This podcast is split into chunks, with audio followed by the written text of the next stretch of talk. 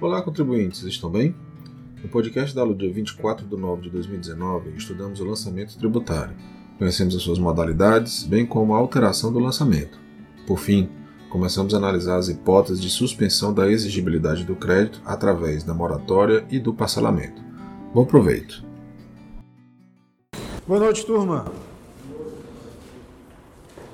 Trabalho facinho? Oi, né? Show de bola. Meus caros, no nosso último encontro, a Fran abordou aí é, a questão do lançamento, tá? Vou reforçar a história do lançamento aqui com vocês e depois, na sequência, vamos conhecer aí a, a suspensão da exigibilidade do crédito tributário, tá? Então aproveitem que hoje praticamente a gente faz essa, essa revisão de lançamento e na sequência, claro, vamos aí para a suspensão. Pessoal, o que, é que nós vimos já em relação ao lançamento? Que o lançamento é uma espécie de evento que pura e simplesmente transforma uma mera previsão jurídica em um valor a ser cobrado. Né? De uma maneira bem simples, de uma maneira mais objetiva, é isso que a gente pode definir de lançamento. É um ato praticado pela autoridade administrativa, no qual ela transforma uma mera previsão jurídica no valor a ser cobrado pelo sujeito ativo em desfavor do sujeito passivo. E a ideia é justamente essa.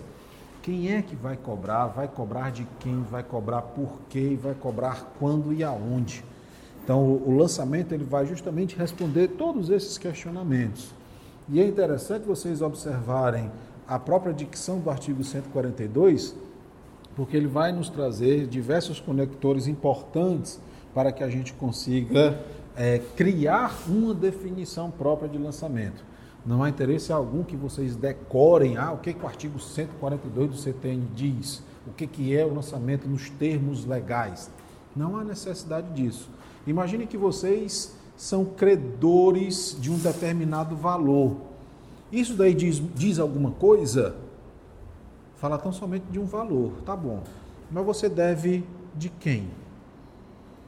Esse, esse devedor, por que, que ele lhe deve? O que ele fez ou o que ele deixou de fazer para que lhe deva uma determinada quantia? Então, imagine que você é o sujeito ativo. Imagine o que você precisa fazer para cobrar um valor de alguém. É isso que o 142 do CTN faz. Simplesmente isso daí. Vejam, compete privativamente à autoridade administrativa constituir o crédito tributário. Esse privativo entendam de forma exclusiva, somente a autoridade administrativa pode lançar, tá? E como é que ela faz esse lançamento? É um procedimento administrativo, afinal de contas, atos são praticados, tá? Daí um procedimento administrativo tendente a verificar a ocorrência do fato gerador da obrigação. Ou seja, eu, sujeito ativo, eu vou analisar se efetivamente houve ou não a hipótese de incidência.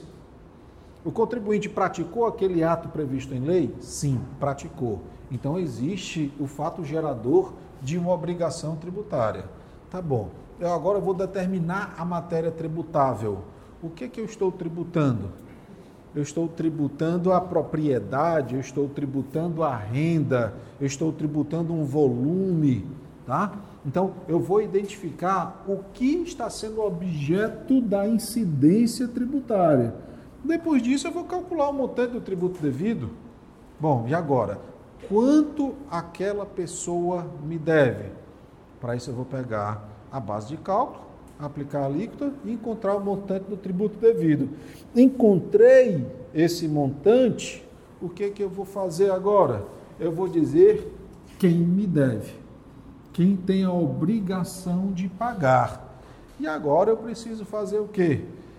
Dizer para aquela pessoa que ela me deve aquele X e o prazo para pagar é até o dia Y.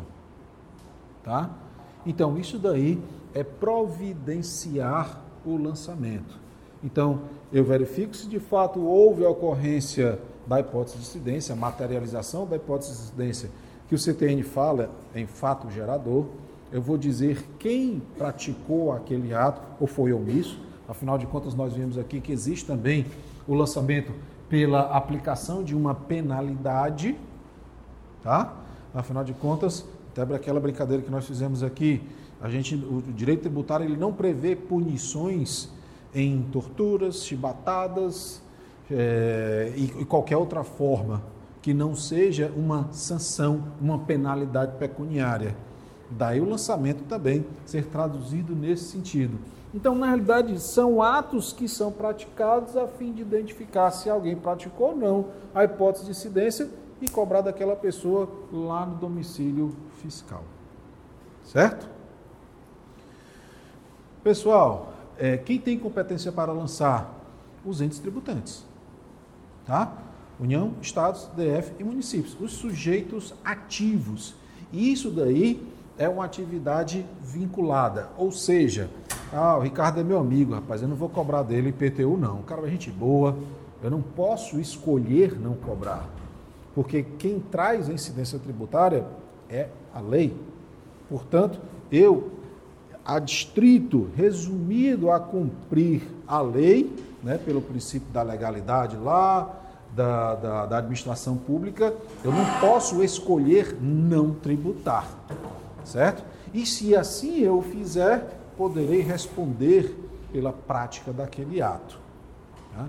Em virtude disso, justamente não há essa discricionariedade de escolher ou não fazer o lançamento que se for em moeda estrangeira, né, vai acontecer da, de você ter que pegar a data da ocorrência do fato gerador, fazer a conversão daqueles valores naquele dia específico, tá? no dia da ocorrência do fato gerador, pelo que até foi citado o um exemplo na aula passada. Né? A sua natureza, nós vimos aqui que ela é constitutiva, então nós temos basicamente essa expressão a hipótese de incidência, que é a mera previsão legal, em que, ocorrendo a, a sua manifestação, surge a obrigação tributária. Essa obrigação tributária ainda não há qualquer dever de pagar. Eu posso praticar uma hipótese de incidência, surgir uma obrigação tributária e jamais pagar um tributo. Jamais a autoridade administrativa tomar conhecimento daquele, daquele fato.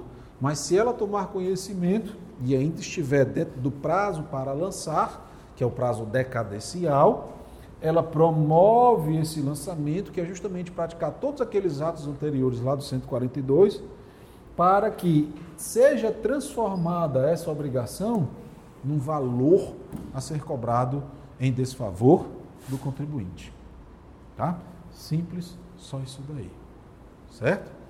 E aí depois o que, é que nós temos? Nós vimos que o ato de lançar, ele é, segundo o 142, privativo da autoridade administrativa. Mas existem alguns atos que o contribuinte pratica que a gente olha assim, poxa, é o contribuinte quem está lançando. Mas não é juridicamente dessa forma que se deve entender o lançamento. Daí porque existem essas duas súmulas do STJ que vejam como, como que alguns atos do contribuinte parecem lançamento, mas não são. Súmula 436. A entrega de declaração pelo contribuinte reconhecendo o débito fiscal constitui o crédito tributário. É como se o, é como se o contribuinte confessasse ser devedor de uma quantia. Quando isso acontece, segundo a súmula 436, está dispensada qualquer outra providência por parte do fisco. Tá? E a súmula 446, declarado e não pago o débito tributário pelo contribuinte, ou seja, o contribuinte diz ser devedor daquela quantia, e ao dizer ele não paga, o que acontece? É legítima a recusa de expedição de certidão negativa ou positiva com efeito de negativo. Traduzindo, não há necessidade de aguardar a autoridade fiscal lançar aquilo que o contribuinte já declarou ser devedor. Então, essa súmula complementa anterior, dizendo que caso isso daí aconteça, ele não obterá certidão negativa ou certidão positiva com efeito de negativo. Tá?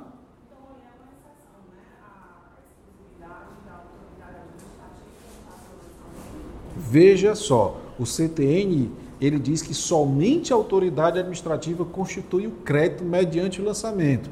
O que a súmula está dizendo é que a, essa, esse ato do, do, do contribuinte ele vai dispensar a autoridade administrativa de confirmar, de fazer o lançamento, porque o contribuinte ele já está se declarando devedor daquela quantia. Então isso daqui é, independe independe de qualquer ato da autoridade administrativa, podendo inclusive futuramente ser objeto de uma execução fiscal após a emissão do título executivo, que é a certidão de dívida ativa.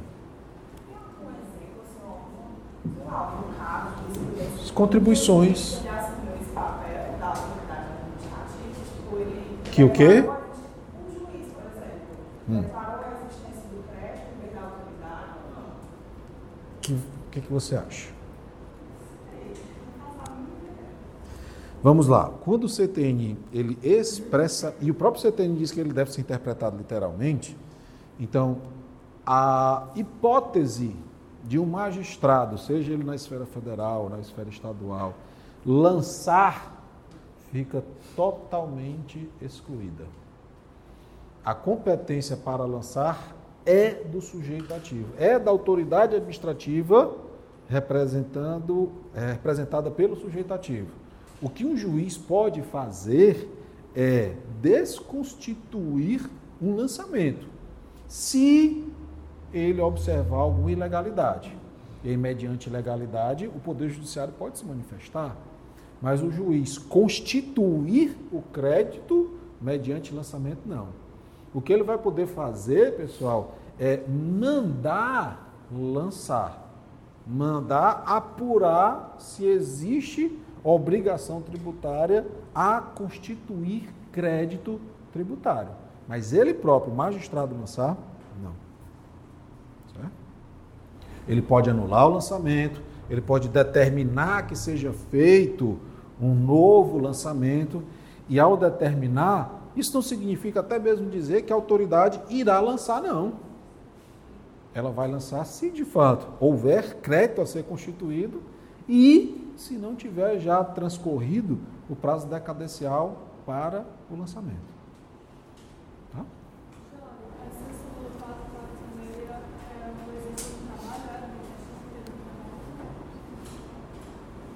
Eu não lembro da pergunta do trabalho.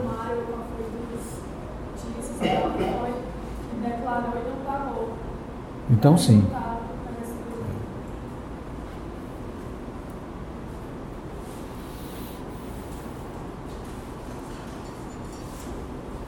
Alteração do lançamento, artigo 145. Pessoal, então olha só. Até agora, o que que nós vimos? Que o lançamento ele vai constituir o crédito tributário e me permite uma analogia um tanto quanto grosseira. O, o lançamento, ele lhe chama de devedor. O lançamento diz, olha, você deve isso daqui. Eu, Estado, constituir em seu desfavor uma dívida. Tá? E nós vimos na Constituição que ninguém será privado dos seus bens ou direitos sem o quê? Sem o quê? Sem o devido processo legal. Então, o que acontece? Ao, ao ser realizado o lançamento, o contribuinte ainda poderá tentar modificá-lo. Modificá-lo para alterar ou modificá-lo para anular aquele lançamento. Então, existem maneiras de alterar o lançamento que é através da impugnação, certo? O que, que é a impugnação? Seria espécie da primeira instância administrativa, seria espécie de uma contestação. Assim que você recebe a notificação de lançamento, você vai ter o prazo para contestar, o que o CTN chama aí de impugnação. Dessa impugnação, você pode ter vários resultados. Esse resultado pode ser totalmente procedente, pelo qual você se livra do pagamento daquele tributo, pode ser parcialmente procedente, no qual há uma mudança no valor do crédito tributário, ou pode ser totalmente improcedente, no qual você perde total aquela impugnação, sendo confirmado aí, portanto, o lançamento. Vamos imaginar que você tem uma casa na cidade 2000, hipoteticamente, não sei quanto vale não, tá? Mas vamos supor que essa casa na cidade 2000, ela vale 100 mil reais, eu acho que vale muito mais, mas enfim, é só para facilitar. Ela vale 100 mil reais. E aí, ao você receber a notificação, viu que ela está avaliada em um milhão de reais. Nitidamente, esse lançamento ele está errado. O que, que você pode fazer? Uma impugnação. O que, que é essa impugnação? É justamente o ato do contribuinte não concordar com o lançamento. Ai, do que, que ele pode discordar? De todos os atos que foram praticados a realização do lançamento. Será que aquele lançamento foi praticado de fato por uma autoridade competente? Porque vejam só, o lançamento pode acontecer não somente no caso do IPTU, não somente no caso do imposto de renda, não somente no caso do ICMS, mas ele pode acontecer também, sabe do quê? Uma fiscalização. E se aquela constituição do crédito tributário mediante lançamento de um auto de infração não foi feita de forma regular? Não há identificação da autoridade administrativa? Não há indicação da legislação que foi utilizada? Tá? Então, podem ser argumentados inúmeros itens para tentar desconstituir ou legalizar o lançamento. Porque não esqueçam o seguinte: a obrigação principal ela decorre da lei, não é? Então o lançamento ele deve ser a justa medida que a lei impõe, nem mais nem menos. Se ela for a mais, faça a impugnação para trazê-la à legalidade. Se for a menos, a gente fica quieto, né? Se for a menos, o contribuinte geralmente se cala para pagar menos imposto. Mas não esqueçam que aí vai ter cinco anos para que a autoridade administrativa é, possa rever o ato que foi praticado. Então, a impugnação seria justamente o resultado da primeira instância, que, se for o caso, poderá também existir o recurso voluntário ou recurso de ofício. O que é o recurso voluntário? É aquele que eu, contribuinte, vou interpor da decisão do primeiro grau administrativo. Tá? Se eu não estou satisfeito com a decisão da primeira instância administrativa, usando termos que a gente mais, mais conhece, eu posso submeter ao duplo grau de jurisdição administrativa posso recorrer voluntariamente ao Conselho de Contribuintes. Ou a própria Fazenda, a própria autoridade administrativa, recorre de ofício.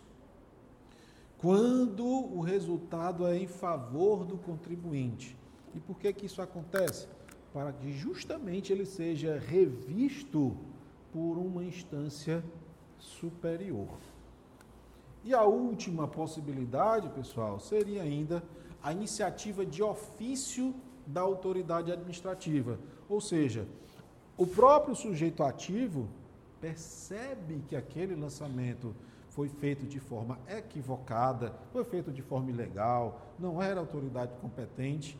E aí, dentro do que se estuda lá no direito administrativo, né, do princípio da autotutela, né, para celebrar a legalidade dos atos administrativos, ele pode rever de ofício o ato que foi praticado para lançar. O CTN, obviamente, ele não trouxe aqui aquela preocupação de uma ação judicial. Mas como eu já disse para vocês, o que a ação judicial ela poderia fazer? Ela poderia anular o lançamento por ilegalidade. Uma ação judicial não pode rever o lançamento propriamente dito, tá? O juiz ele pode determinar que seja revisto, ele não rever. A decisão judicial ela não pode conter o comando de rever no sentido X, no sentido Y, porque quem vai dizer o que será revisto é a autoridade, porque ela é quem pode lançar. Tudo bem?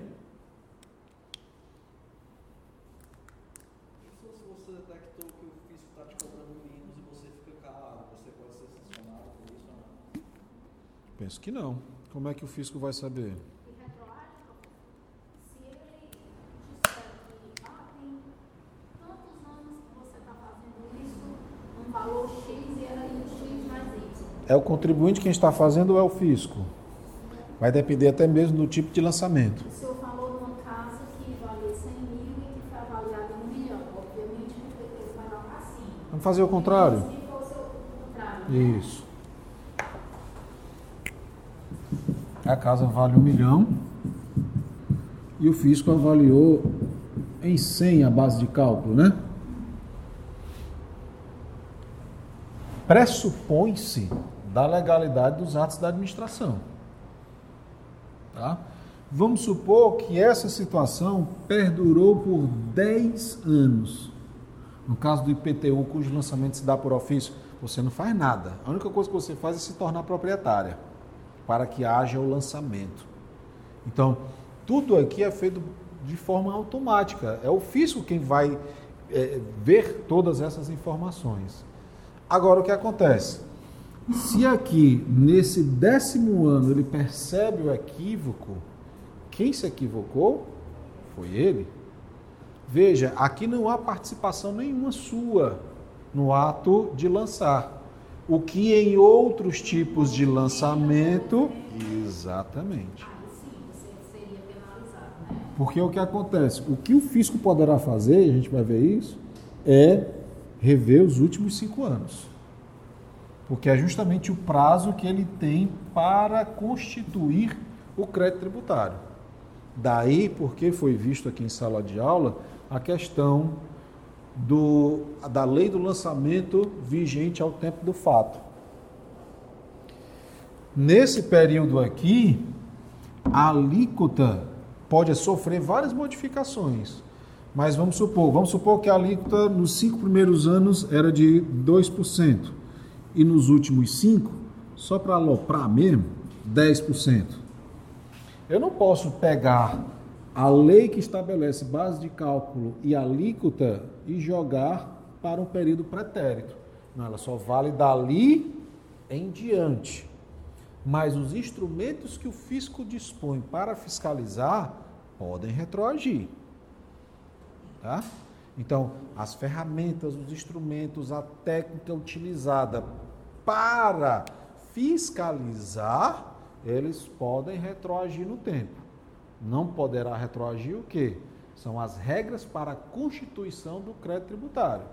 Base de cálculo, alíquota, hipótese de incidência. Isso daí não, é, não, não, não, não se altera. É fixo no tempo em que a lei definiu. Tá? O valor da multa, se for alterado para menor, o, devedor, o contribuinte, Aí ele ser é beneficiado, né, né? E aí, pessoal, por fim, nós, nós vimos aqui as modalidades de lançamento, né? É só hipótese da multa? Sim. Porque você não tem como modificar a base de cálculo e a alíquota do passado. né? São fatos que já aconteceram. E aí depois nós vimos as modalidades de lançamento, que foi de ofício, em que basicamente não há qualquer participação do contribuinte a não ser eh, basicamente realizar a hipótese de incidência.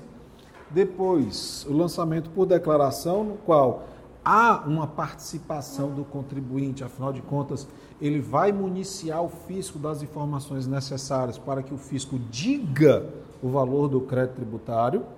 Tá? E depois o lançamento por homologação, no qual o contribuinte quase que faz tudo. Ele só não faz lançar porque ele não pode. Né? Mas ele diz, no caso do imposto de renda, ele diz quanto ele ganhou, ele diz quais os bens possui, quais os direitos que possui, quais as despesas que teve, o que ele pode deduzir do imposto que foi pago ou ainda tem a pagar, e ele calcula se houve o batimento, não tem saldo a receber nem imposto a pagar, ou eu digo que tenho devolução de imposto a receber, ou eu também digo que tenho imposto a pagar. Tá? Isso daí seria o lançamento por homologação. Por que homologação? Porque dessa minha fala, que eu digo que devo, ou que estamos kits, ou que eu tenho devolução a receber, o fisco analisará e, se concordar, homologa. E se ele não concordar, aí ele pode fazer, inclusive, um lançamento complementar.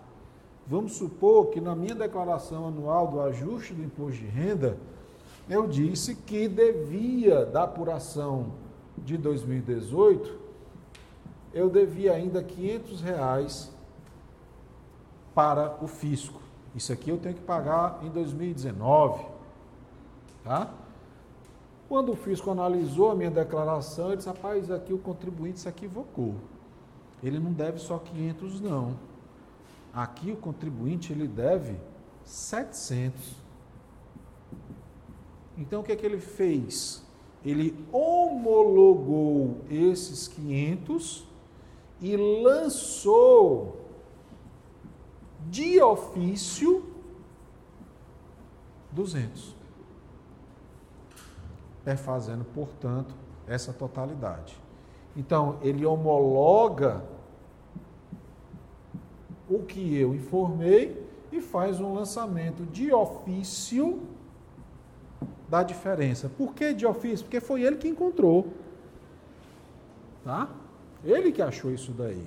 Ah, mas ele poderia, em vez de fazer um lançamento de ofício, no caso de eu ter me equivocado, ter pago a mais, reconhecer que há devolução a ser feita? Pode também. Também pode. Não é muito comum, mas pode. Por que, que pode? Pelo mesmo motivo anterior. O tributo deve ser cobrado na medida da legalidade. O fisco não pode ficar nem um centavo a mais, nem um centavo a menos. Mas aquilo que a lei obriga o contribuinte a pagar. Tá? Aí foi justamente o que nós vimos aí, de acordo com o grau né, de participação do contribuinte. Até mandei para vocês esse videozinho que explica de maneira bem rápida, acho que não dura dois minutos, essa, essa questão aí das modalidades de lançamento. Dito isso, meus caros, nós vamos agora para a suspensão do crédito tributário que, que nós vimos até esse preciso momento? Nós vimos quem é contribuinte, nós vimos quem é sujeito ativo, né? o instituidor dos tributos, nós vimos a questão da solidariedade, de responsabilidade, de capacidade tributária e finalizamos com a constituição do crédito tributário mediante o lançamento.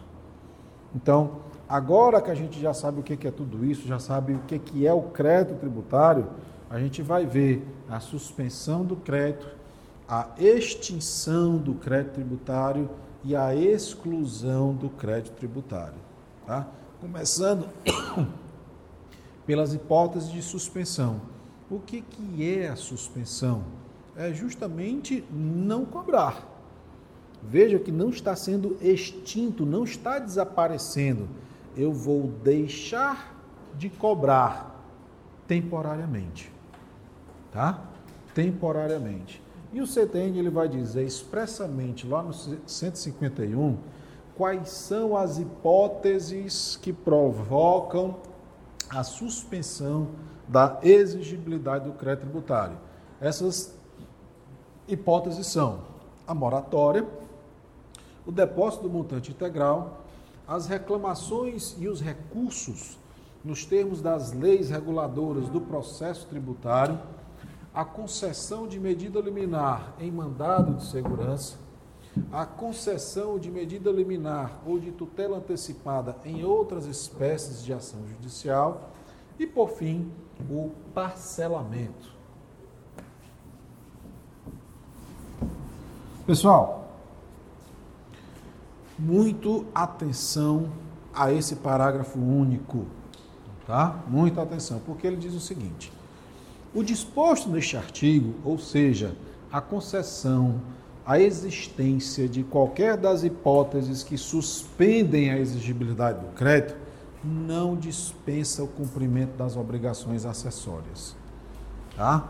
Então, você está livre temporariamente de pagar aquele tributo, você não está sendo cobrado por aquele tributo, mas isso não o livrará do cumprimento das obrigações acessórias dependentes da obrigação principal, cujo crédito esteja suspenso ou ainda dela consequente. Então, põe uma coisa na sua cabeça. Eu posso até agora não pagar o tributo, mas eu não estou livre, não estou dispensado das obrigações acessórias. Porque a gente vai ver que até mesmo essas obrigações acessórias, elas são necessárias para comprovar que o contribuinte ele é merecedor, digamos assim, da suspensão do crédito tributário. Afinal de contas, essa é uma das finalidades das obrigações acessórias, né? Fiscalizar o contribuinte.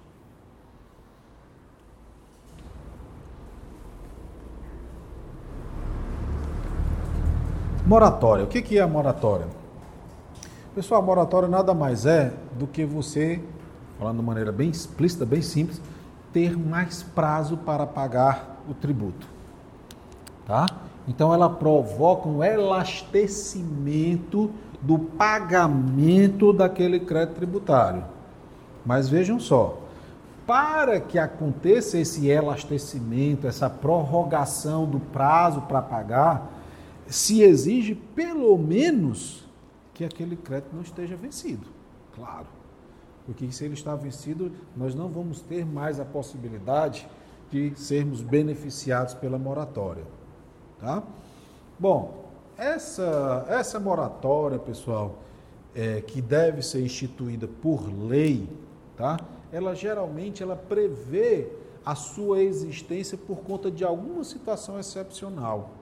Então, o legislador, sensibilizado àquela, àquela é, situação, edita a legislação correspondente, a lei, ou uma medida provisória que futuramente será convertida em lei, em que se dará é, mais prazo para o pagamento do tributo.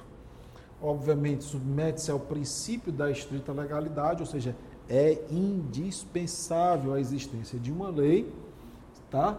E ela pode ser do tipo geral, nos termos do artigo 152 é, inciso 1, é, que por sua vez prevê a, a, a modalidade autônoma e heterônoma, e depois a individual. Alguém tem, por favor, o CTN que possa ler para a gente o artigo 152?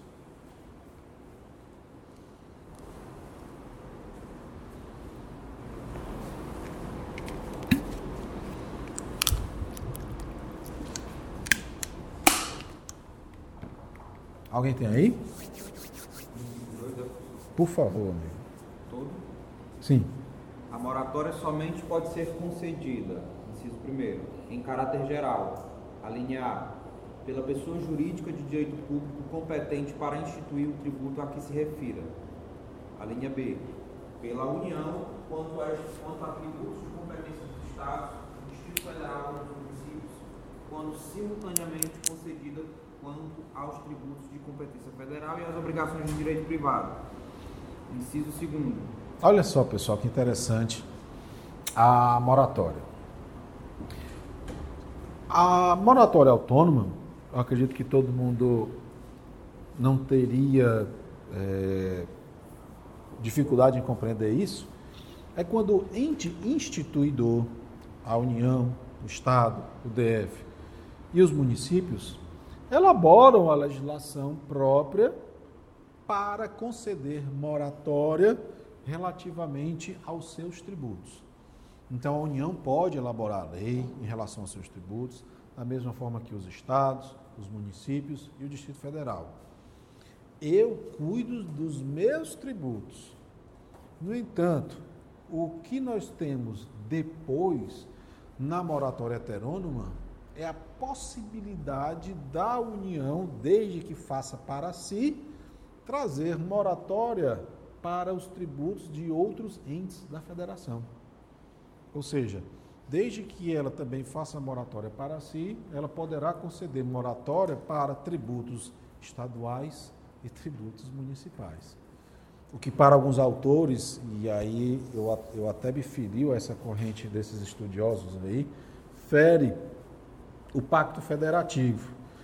E existem projetos de lei no sentido de alterar, de modificar esse dispositivo do CTN para acabar com a moratória heterônoma. O que outros autores dizem também que a Constituição Federal não veda a moratória heterônoma, mas sim a isenção heterônoma. Qual é a diferença de moratória para isenção? A moratória, novamente, ela dá mais tempo, ela dá mais prazo para você pagar um tributo que não venceu. Já a isenção, ela provoca justamente a inexistência do crédito tributário. A isenção. Isso. A isenção, ela vai impedir a constituição do crédito tributário. E isso a Constituição veda, expressamente. Bom, mas eu entendo que não há necessidade da Constituição dizer expressamente tudo que deve ser vedado ou não. Afinal de contas, nós temos aí os princípios, né? os princípios constitucionais, os diversos princípios constitucionais, mais ainda os princípios constitucionais tributários, para que a gente chegue à conclusão absurda que seria a Constituição trazer moratória para tributo que não fosse próprio. Tá? E o 152, inciso 2, meu caro, o que, é que nos diz? Moratória somente pode ser concedida, inciso segundo, em caráter individual ou despacho da autoridade administrativa, desde que autorizada por lei, nas condições do inciso anterior. Então, na moratória geral, todos aqueles que se encontrem na situação prevista em lei serão agraciados, todos os contribuintes.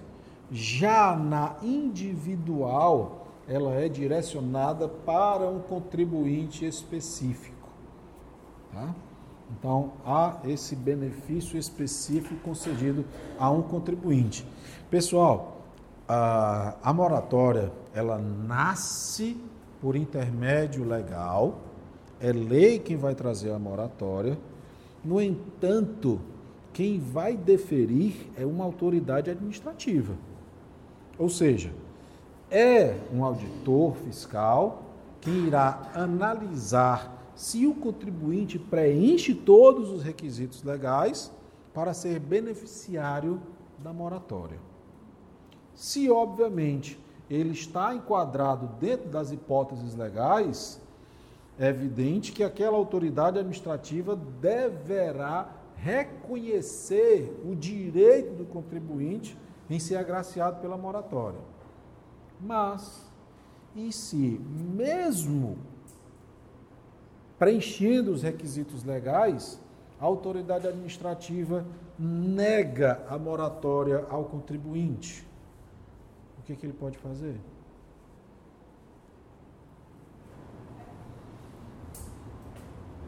Vocês recebem no escritório de vocês um contribuinte. Esse contribuinte entende que está contemplado dentro das hipóteses legais para ter o seu direito à moratória reconhecido. No entanto, a autoridade administrativa nega o reconhecimento da moratória. O que, que o contribuinte pode fazer? Por quê? Suponhamos que seja um direito livre e certo do contribuinte. É um direito, não de reconhecido. Sim. Já está previsto em lei, todos os requisitos estão preenchidos. Exatamente. Ele não deveria. Já está no direito dele. Mas eu posso fazer uso do mandado de segurança para conseguir a moratória, ou eu faço uso do mandado de segurança para que a autoridade administrativa reveja o ato.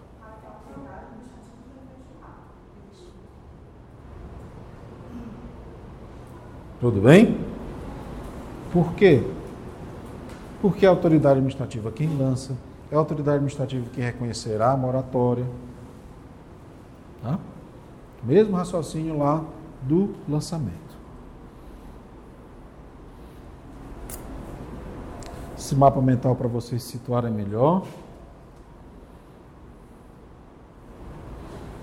E nós temos depois o lançamento. Perdão, parcelamento.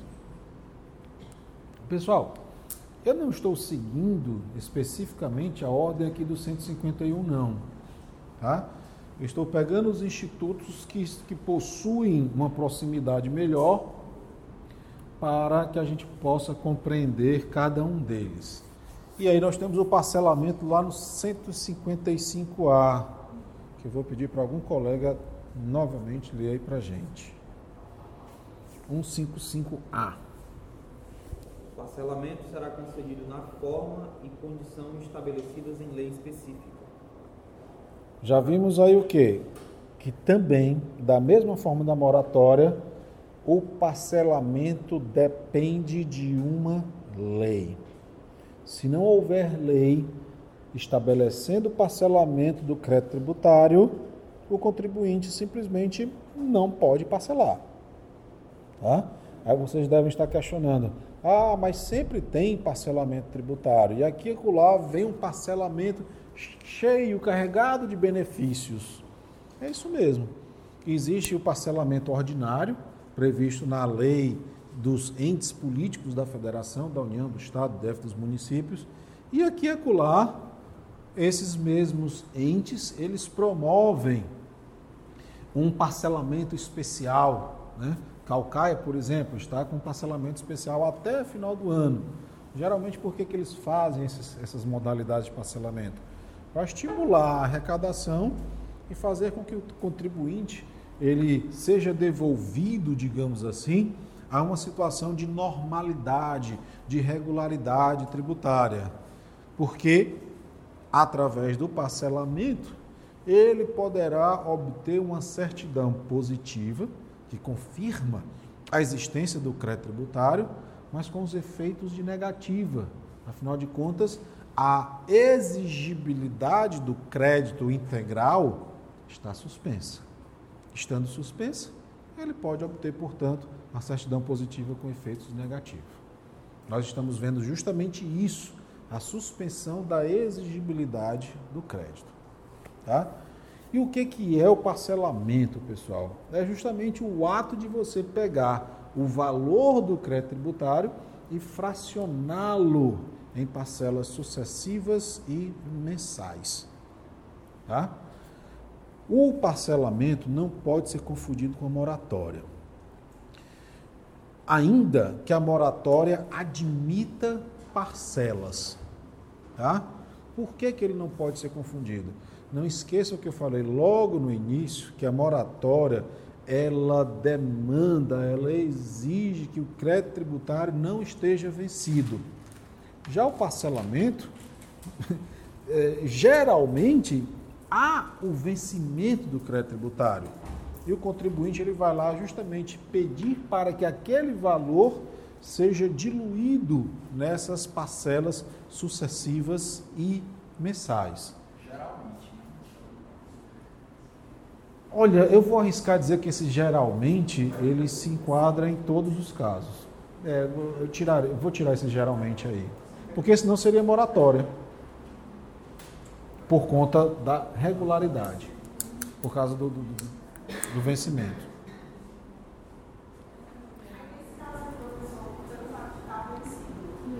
Vai gerar obrigatoriamente uma obrigação acessória, porque venceu, eu vou parcelar e a gente vai pagar, vai ser penalizado pelo deixar vencer o crédito. Então, Não entendi.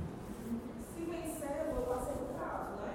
Sim. Se eu passei do prazo, supõe que o fisco vai me cobrar, né? por isso, vai me penalizar por isso, vai ter sanção.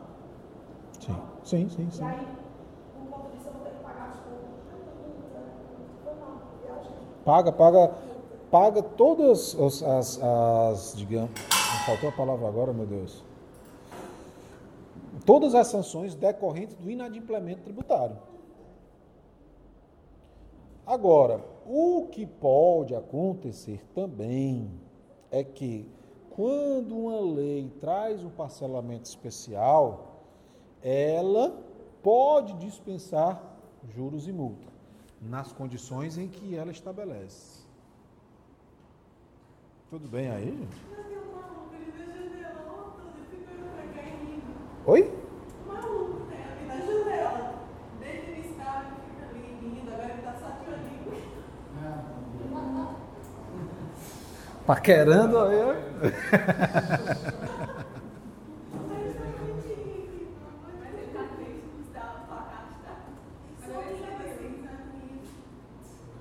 tá Eu acho, eu acho que tá rolando um.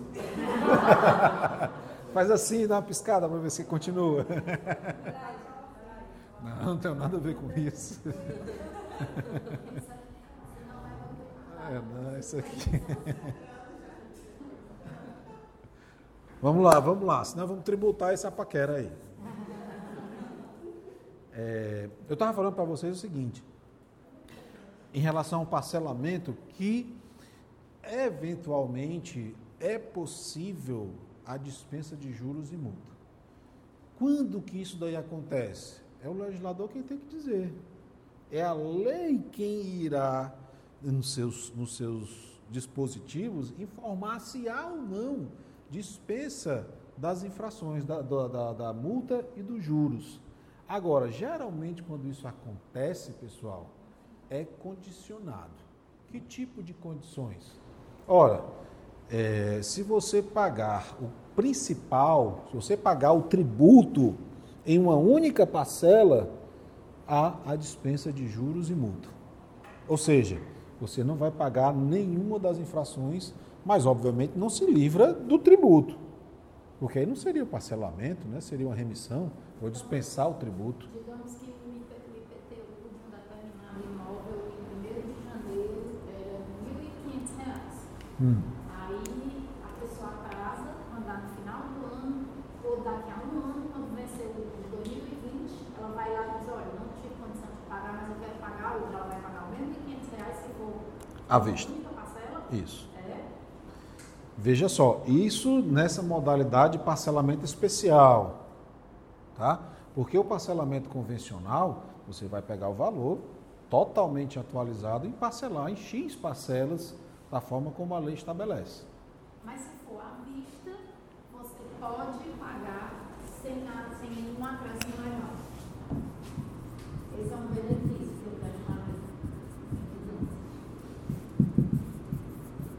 Olha só. Vamos fazer assim. Geralmente, todos os entes já têm o parcelamento de maneira ampla, de maneira genérica, de maneira convencional. Tá? Por quê? Poxa, porque se o cara não está pagando é porque ele não tem condição. E o, e o- e o sujeito ativo, ele não pode sufocar o contribuinte. O sujeito ativo, se sufocar o contribuinte, ele fica sem receber. Então, eu disse, olha, tá bom. Imagine você credora, você quer facilitar ou você quer prejudicar a vida do devedor? Você quer facilitar para que você receba. Né? Então, por isso que existe esse parcelamento convencional, ordinário, comum, no qual eu vou pegar o que você me deve, com juros, multa, etc., e vou parcelar, de acordo com o valor da parcela mínima possível. Tá? Eu você escolhe, vou pagar em 12 vezes, em 30 e no máximo 60 vezes. Aí você escolhe esse parcelamento, sem dispensa de juros e multa. Isso precisa estar previsto em lei. Mas essa, essa atualização é até a data do, do acordo, digamos assim. Por exemplo, eu vou pagar hoje um débito de 4 anos atrás. Ele vai parcelar em 60 meses para frente. Tem as Mas atualizações. De atualização é a data de hoje. As parcelas serão atualizadas. Até 60 parcelas, né? Ou então pode acontecer o seguinte: vem uma lei, tá? Que traz um parcelamento especial. Nessa lei que traz o parcelamento especial, depois vou mostrar exemplos aqui para vocês. Vamos supor, esse PTU de R$ 1.500 que você devia há dois anos, que hoje, vamos supor, está em R$ 2.000. Só de juros e multa que são 500. Veio essa lei dizendo o seguinte: olha, se você abrir mão de qualquer discussão, seja ela administrativa ou judicial, se você abrir mão da impugnação ou do recurso, se for o caso, e se você abrir mão da ação judicial na qual você está discutindo o crédito, você pode optar o parcelamento em uma única parcela com dispensa de 100% de multa e juros.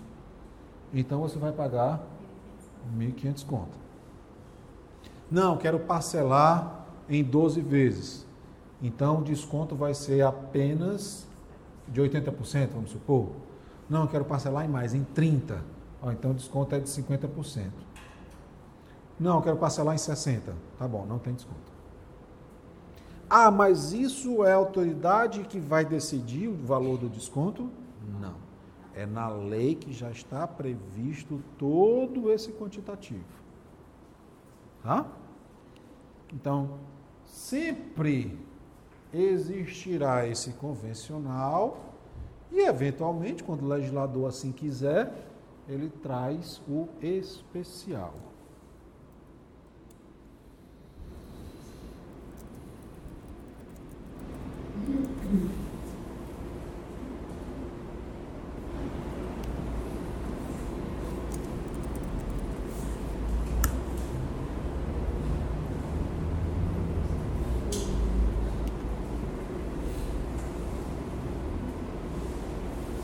Deixa eu ver se eu encontro aqui.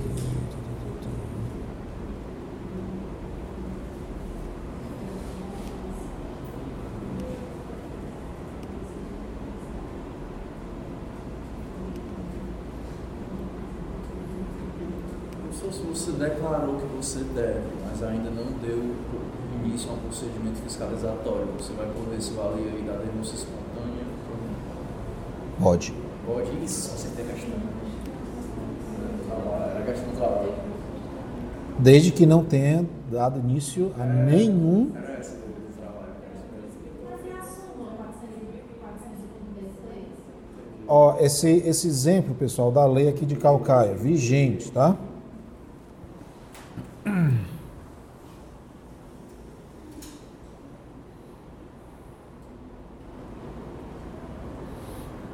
Fica instituído no município de Calcaia o programa de recuperação fiscal para o exercício de 2019, com a finalidade de promover a regularização dos créditos vencidos até o dia 31 de dezembro de 2018. Vencido após isso, não entra nesse programa, ou seja, ela delimitou o campo tá, de atuação. Inscritos em dívida ativa ou não, ajuizados ou não, com exigibilidade suspensa ou não. Como é que eu sei que eu faço para pesquisar assim? Por exemplo, eu tenho um imóvel com dívida em Fortaleza, aí é Calcaia. Como é que eu faço para saber se há em Fortaleza algum tipo de benefício dessa natureza? Contrate um advogado.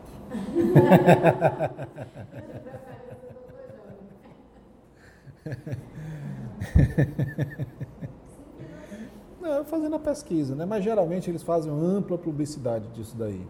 Porque não faz sentido eu lançar um refis para ninguém saber.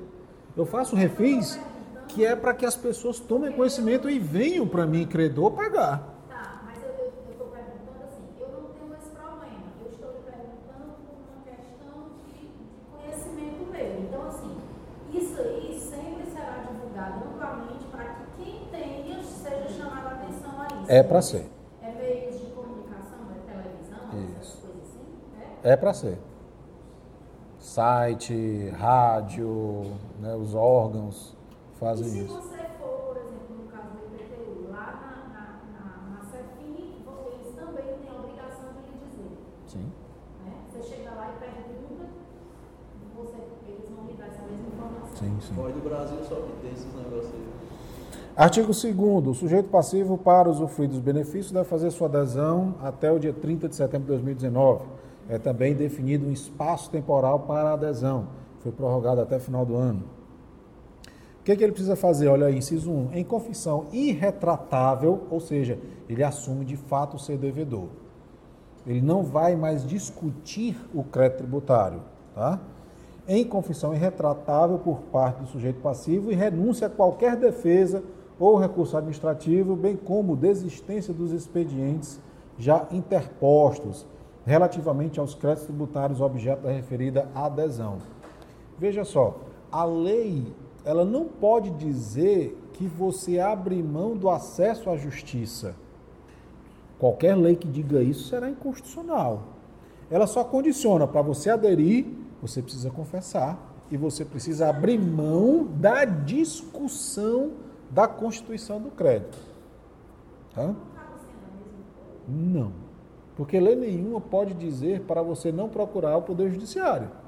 Aqui ela está dizendo, olha, para você aderir, você precisa fazer uma confissão irretratável. Mas veja só, quando eu confesso ser devedor daquilo, não faz sentido eu continuar discutindo judicialmente. Por quê? Eu vou consolidar um crédito tributário do qual eu não tenho certeza? Eu só posso parcelar algo que eu sei exatamente quanto é. Se eu estou discutindo, pode ser para mais, pode ser para menos, pode nem ser. Então eu vou parcelar uma dúvida. Não há como. Isso acaba sendo uma consequência. Né? É uma consequência. É uma consequência e é um pré-requisito, digamos assim. É uma consequência lógica, mas é um pré-requisito para acontecer o parcelamento. Se eu, estou se eu estou discutindo se sou devedor ou não disso daqui, ou se é tudo isso ou não, eu não tenho como parcelar. Porque há dúvida. Existindo dúvida, não há é, como levar isso adiante. Tá?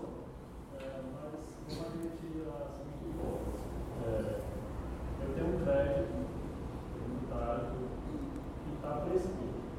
Só que eu mudei conta, não me dei conta que estava prescrito. Aí vem essa lei de benefícios. Eu confesso que estava prescrito. Mas na frente eu descubro, não, eu fiz, eu fiz errado, não deveria ter confessado que estava prescrito. Eu posso entrar em uma. Você quem? Você sujeitativo ou passivo? Passivo. Vou- Você tinha uma restituição que prescreveu. Não, eu tinha, eu estava devendo. Só que o, o fisco ainda não, é, eu posso falar, falar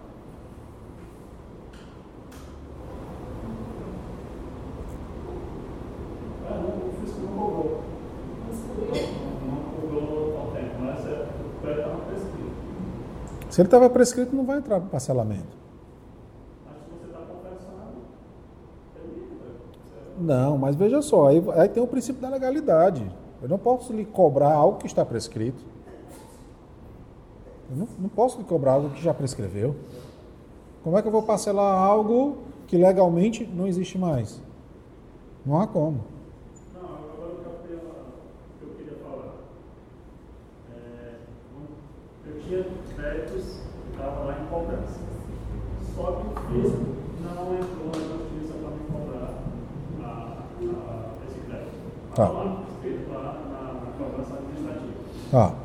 Veio o refis. Ele não entrou na execução fiscal, mas na realidade ele está lhe cobrando todo dia. Ao não lhe dar uma certidão negativa, é uma cobrança. Só que ele estava lá, Hum. na, cobrança administrativa, já prescrita. Se já prescreveu, acabou. Mas aí não achou.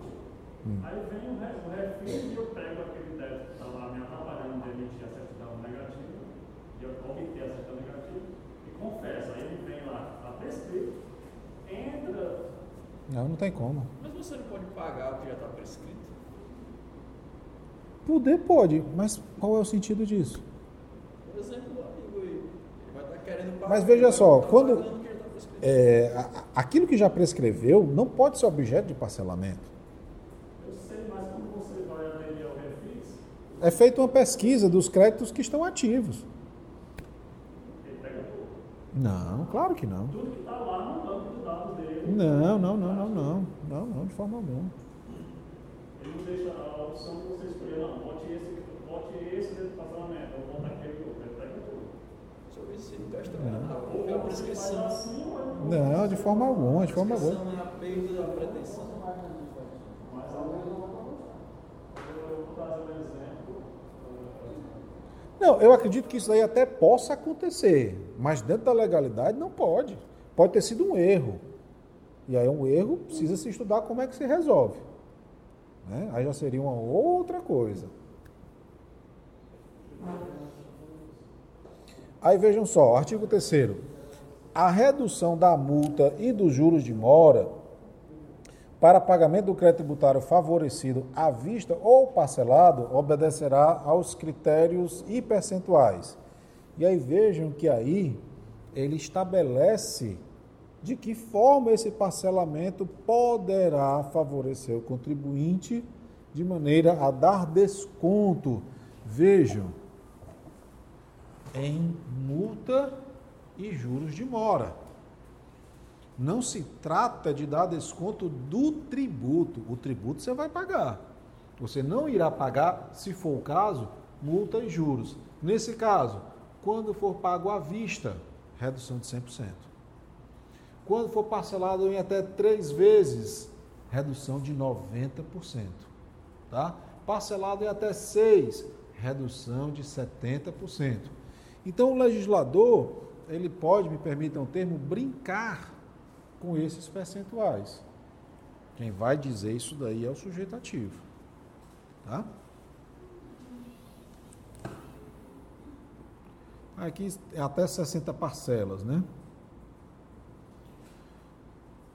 É, fica obrigado a manter a sua regularidade fiscal durante o parcelamento, porque se ele deixar de pagar, vence automaticamente todo esse crédito tributário que foi objeto do parcelamento, tá? Vejam aí, ó, no caso de descumprimento do disposto no caput, será restabelecido o refis única vez, desde que protocolado o pedido em até 30 dias do vencimento da respectiva parcela cancelada, ou seja, ele ainda tem uma última sobrevida, né? E o cancelamento que se refere ao parágrafo anterior implica na recomposição dos valores do crédito originário. Certamente aqui mais adiante, ele fala né, justamente da, do cancelamento do refis e da possibilidade de se obter certidão positiva com efeitos negativos, como a gente vê aí agora no slide. E aí, pessoal, faz-se, portanto, depois esse, esse quadro comparativo entre a moratória e o parcelamento, né, trazendo aí as distinções mais elementares, para que a gente possa né, é, identificar aí as, as, as diferenças que existem entre uma e outra. Tá? Então, em suma, moratória e parcelamento exigem a feitura de uma lei para que o contribuinte possa é, ser beneficiado com tais institutos. Estamos vendo suspensão da exigibilidade, ou seja, o crédito não será integralmente exigido. A moratória, o que, que ela faz? Ela prorroga, ela elastece o prazo para pagar o tributo. E o parcelamento, eu vou ter esses créditos tributários vencidos, pelos quais poderá aquela quantia ser fracionada em meses sucessivos e mensais, em meses sucessivos. E outra coisa, nenhuma dessas hipóteses aí acontece a dispensa das obrigações acessórias. Tá? Tudo bem?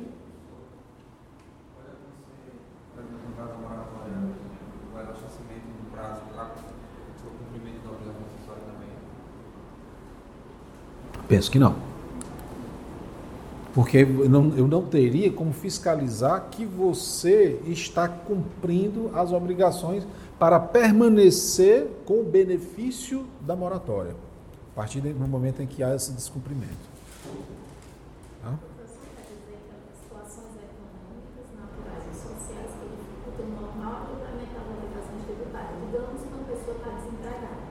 e o IPTU dela vai vencer no dia 1 de janeiro de 2020, hum. ela pode ir lá e pedir o adiamento comprovando, é isso que quer dizer? O que você acha? Eu entendi isso. Isso não seria uma situação pessoal?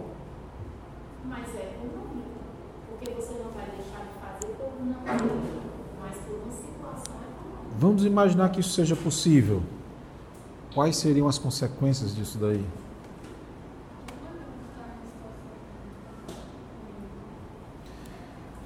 Isso daí é uma situação ampla, isso daí exige, digamos assim, uma situação mais generalizada, ainda que num aspecto localizado, como o município, por exemplo.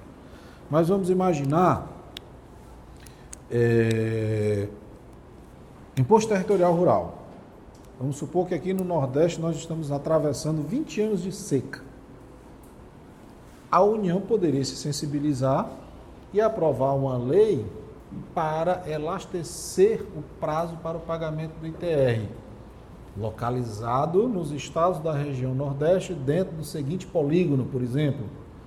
Então, isso daí seria algo mais, mais provável de acontecer e não um contribuinte, pela sua condição pessoal, deixar de pagar o tributo. Tudo bem até aqui, gente? Então, nos encontramos na quinta-feira, se Deus quiser.